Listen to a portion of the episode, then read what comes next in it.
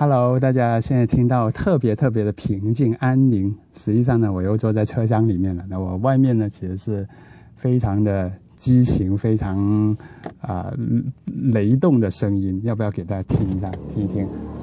能听得到吗？能听得到引擎声吗？可能不是很清楚。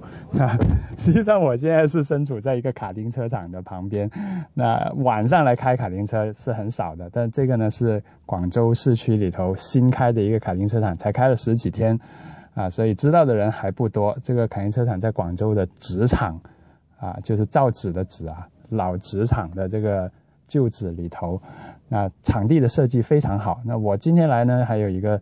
重要的目的啊，不是只是来玩，就我是来试车的。那试什么车呢？我来试一下我自己从来没有开过的一百二十五 CC 的卡丁车，就是全国的专业比赛用的那种规格的卡丁车了。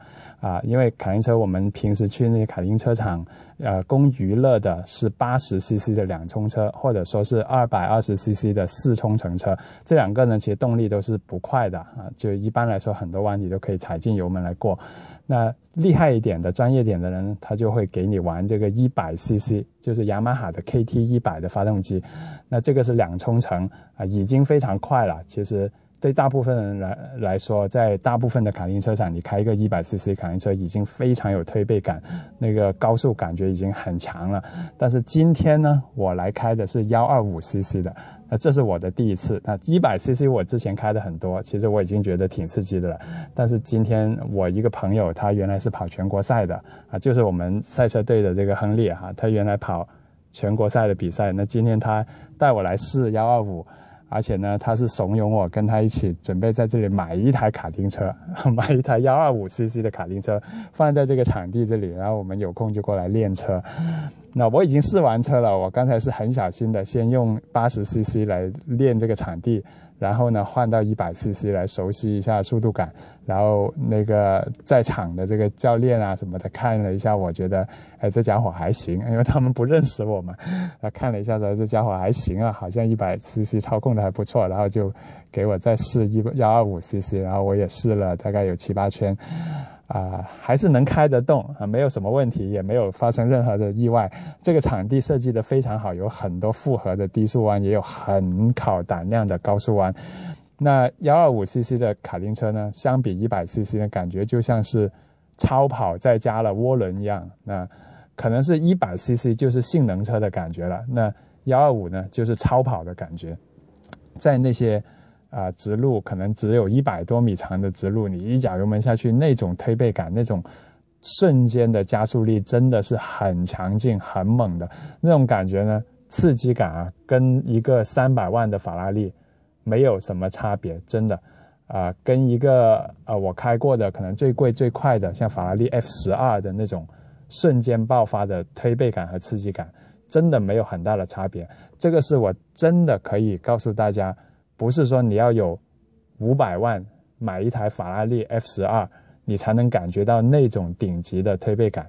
你只要有两万块钱买一台二手的这个 KT 啊，不是 KT 一百，就是幺二五的卡丁车，你已经能够频繁的来体验到这种推背感。当然，这种感觉是很强劲的。你你需要有专业的场地，你需要有技术去驾驭它，否则也是很危险的。我相信你坐进去。啊，如果是车技不够好的，或者开过的，就驾驭能力没那么强的人，你的感觉就是你一脚油门踩下去一秒钟，你就立马就收了，你肯定就会害怕，因为其实你会，呃，一个是震动啊，一个是那种真正从后方来的那种很强的爆发力推背感，真的会让你害怕的。所以你要有驾驭能力，你要对自己的双手、你的身体的车感都要有信心。哎，你同时你的脚跟手要配合的很细腻，这种幺二五的卡丁车给油都是要渐进的给的，啊，当然我开完下来，我觉得，哎，我开的挺斯文啊，很漂亮啊那条线，然后他们这个专业的这两个朋友就告诉我说，这种卡丁车是不能这么开的，你还要更粗暴一点，你要在弯里头把这个车不是只是走线，而是你比如说一脚刹车，你要把车做横。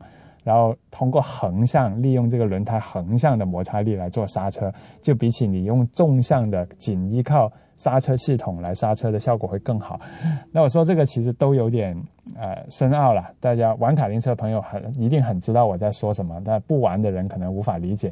那我也就不多说啊。我想说的是，卡丁车是一个非常好的练车的渠道。我来练车也就之所以起了这个心，想买一台最专业卡丁车来练车，也是。希望通过这个来把自己的车感来提升一个层次，啊，虽然我可能车感相对很多普通人来说已经很不错了，我开很多车中呢都能很快的上手，包括这个幺二五的卡丁车，我第一次开也能够啊顺利的开下来，不发生任何事故，那 这个其实相对大部分人来说已经很不错了，但是我还是希望能够啊，就拿幺二五来说，我自我感觉今晚我只开到了六十五分，那我希望能够提升到。八十分、八十五分这样的水准，那与此同时呢，我就可以通过这个来锻炼一下自己的身体，把体能也练好。比如说，如果每个星期来一晚上开个三节，其实体能会有很大的提升啊。包括以后再去开大的赛车的时候，整个人的体能啊、专注力啊、身体的协调性啊、执行力都会强很多啊。所以这个是我的想法啦。当然还有个想法是，我小孩现在两岁了，所以。可能再晚一点，到两三岁的时候，就可以带他去接触一些些赛车。可能大的赛车，我们在赛车场跑的，他只能在外面看着这个车啊，一呼啸而过，没有什么特别的感受。但是卡丁车，他能够比较近距离的感受到那种速度感。当然不是说让他三岁就去开，我起码要到五六岁才会让他开。但是现在就能让他很近距离的感受这种很机械的、很纯正的东西。我觉得也挺好的，所以我现在因为工作特别特别忙啊，有时候跑去赛车场或者跑去玩一下车，真的没有时间。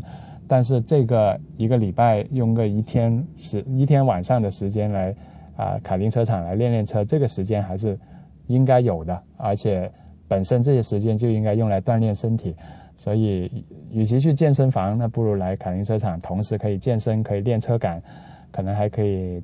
带小孩跟小孩共处一下，所以我现在很忙，所以我不会做那种单件的很很耗费时间的事情。那如果有一件事情同时一举多得，那就非常好。